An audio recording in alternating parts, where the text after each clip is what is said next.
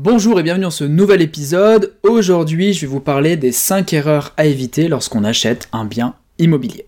Erreur numéro 1, avant d'investir, euh, euh, c'est de ne pas définir d'objectif.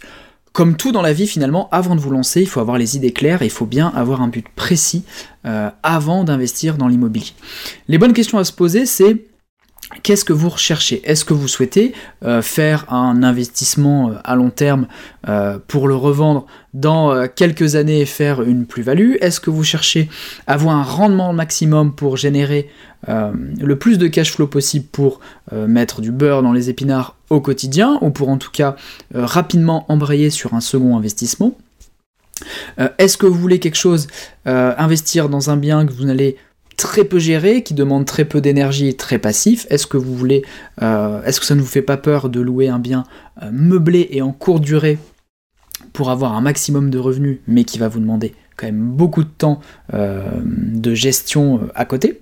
Et de là, en ayant euh, l'objectif qui est bien déterminé, bah, vous allez avoir la bonne stratégie du bien que vous allez rechercher. Est-ce que vous allez acheter euh, un studio à rénover, à équiper totalement pour faire la location courte durée, euh, voir la location saisonnière? Est-ce que vous allez chercher un grand appartement que vous allez diviser pour faire de la, colocation? Est-ce que vous allez chercher un immeuble en très bon état, déjà loué du dernier étage au rez-de-chaussée?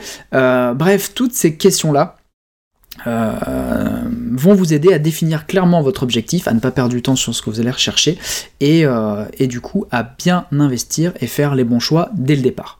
Erreur numéro 2, euh, sous-estimer ou ne pas chiffrer les travaux. Ça aussi c'est très important, vous voulez investir dans un bien mais qui nécessite des travaux, que ce soit de rafraîchissement ou des travaux plus conséquents, c'est très important de bien savoir les chiffrer. Alors si vous avez des connaissances en la matière, ou si vous avez dans votre entourage, euh, dans votre famille ou dans vos amis quelqu'un qui s'y connaît, euh, ça va vous aider évidemment à tout de suite euh, avoir un état chiffré des travaux qui est le plus précis possible. Car cet élément-là est très important sur la rentabilité locative de votre investissement. Si vous sous-estimez les travaux, euh, ça veut dire quoi? Ça veut dire que vous risquez aussi de moins négocier le prix du bien et, euh, euh, si les travaux coûtent plus cher, voire bien plus cher que prévu, vous risquez de faire un mauvais investissement. Donc ça c'est très important. Le fait de bien chiffrer les travaux, j'ai n'importe quoi. Vous avez un studio qui en vente 120 000 euros, vous estimez qu'il y en a quand même pour 30 000 euros de travaux à l'intérieur, je donne des chiffres au hasard comme ça, bah, ça vous permettra d'avoir un élément de négociation par rapport au vendeur alors peut-être pas de baisser de 30 000 euros le prix du bien, en fonction de ce que vous avez, mais de baisser de 15 20 000 euros, et vous, bah, de vous y retrouver dans votre investissement. Plus vous serez précis euh, dans le, montant des travaux à réaliser, plus vous aurez une marge de négociation au niveau du vendeur, et plus vous pourrez aussi vérifier si votre investissement sera rentable, très rentable, ou pas rentable du tout. Erreur numéro 3, euh, fonctionner au coup de cœur et ne pas fonctionner avec votre tête. Surtout dans l'investissement locatif, ça c'est très important, vous achetez, euh, vous êtes là pour faire des affaires, vous n'êtes pas là pour acheter quelque chose qui vous plaît. Donc ça c'est très important. Il faut vraiment euh, réfléchir, est-ce que ce bien aura une rentabilité locative, est-ce qu'il se louera facilement, est-ce qu'il plaira aussi au maximum de personnes pour que j'ai un maximum de candidatures pour les locataires? Mais vous ne devez pas acheter quelque chose qui vous plaît. Donc euh, ne prenez pas en compte euh, la déco, ne prenez pas forcément en compte pour vous, hein, en tant que personne, euh, l'emplacement géographique, mais fonctionnez par rapport aux autres, par rapport à vos locataires, fonctionnez comme un investisseur. Donc faites bien un distinguo entre ça, n'achetez pas un investissement locatif par coup de cœur. Après, il est tout à fait possible que euh, le bien que vous allez acheter euh, est très rentable, euh, va répondre à un besoin énorme au niveau des locataires, et en plus bah, que l'appartement, par exemple, si c'est un appartement, bah, vous plaît énormément, ou si c'est un immeuble, que l'immeuble vous plaît énormément, vous avez un coup de cœur pour l'immeuble, dans ce cas-là, bah tant mieux, toutes les cases sont, toutes les cases sont cochées, et il n'y a pas de mal à aussi avoir un coup de cœur pour ces investissements locatifs. Mais cela ne doit pas vous induire en erreur et vous faire faire de mauvais investissements.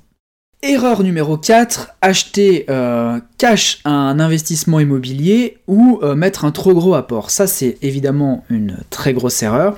Si vous vous retrouvez dans ce cas-là, ça peut être quoi? Soit parce que vous avez hérité euh, d'une somme dans votre famille où vous disposez d'un bon pécule de côté et vous vous dites bah tiens si j'apporte un maximum d'argent j'aurai une meilleure rentabilité et j'aurai vraiment la sensation de toucher le loyer directement de pas rembourser de crédit.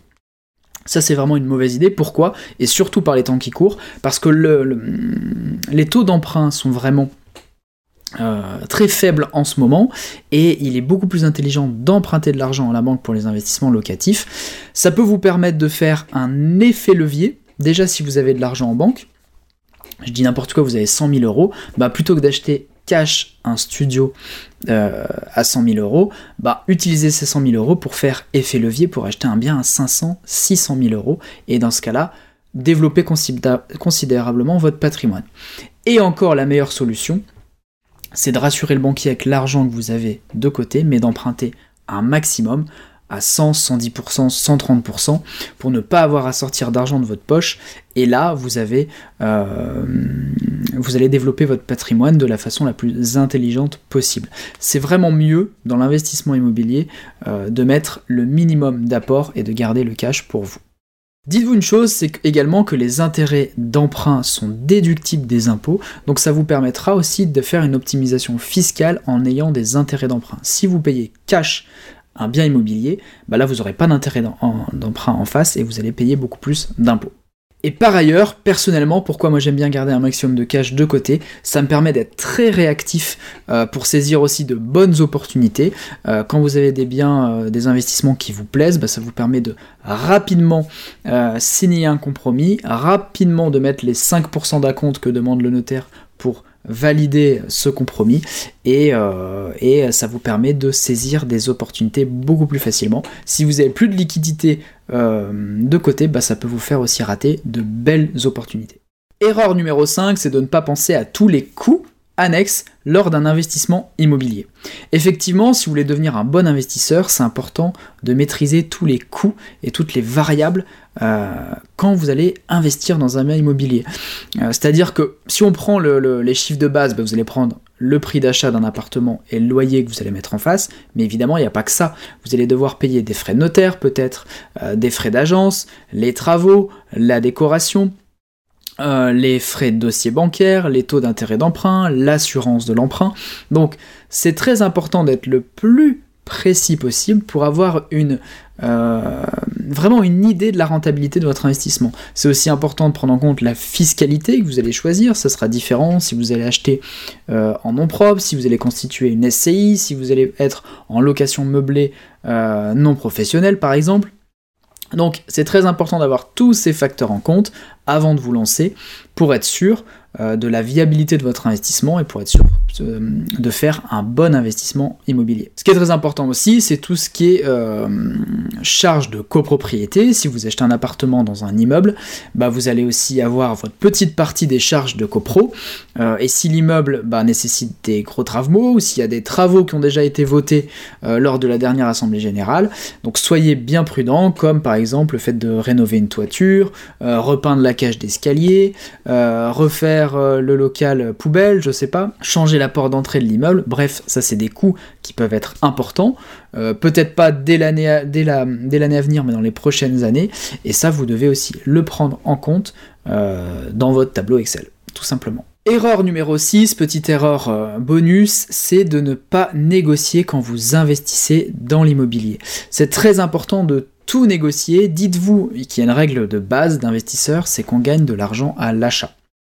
Donc, euh, très important de tout négocier. Vous pouvez négocier le prix de vente, vous pouvez négocier euh, les frais d'agence, l'agence peut toujours faire un effort aussi sur ces frais euh, qu'elle récupère, vous pouvez faire négocier sur le montant des travaux, vous pouvez négocier le taux de crédit, le taux d'assurance, donc ça serait vraiment dommage de s'en priver car il y a beaucoup beaucoup d'argent à gagner, et si c'est quelque chose que vous faites systématiquement, vous allez pouvoir développer votre patrimoine immobilier à vitesse grand V.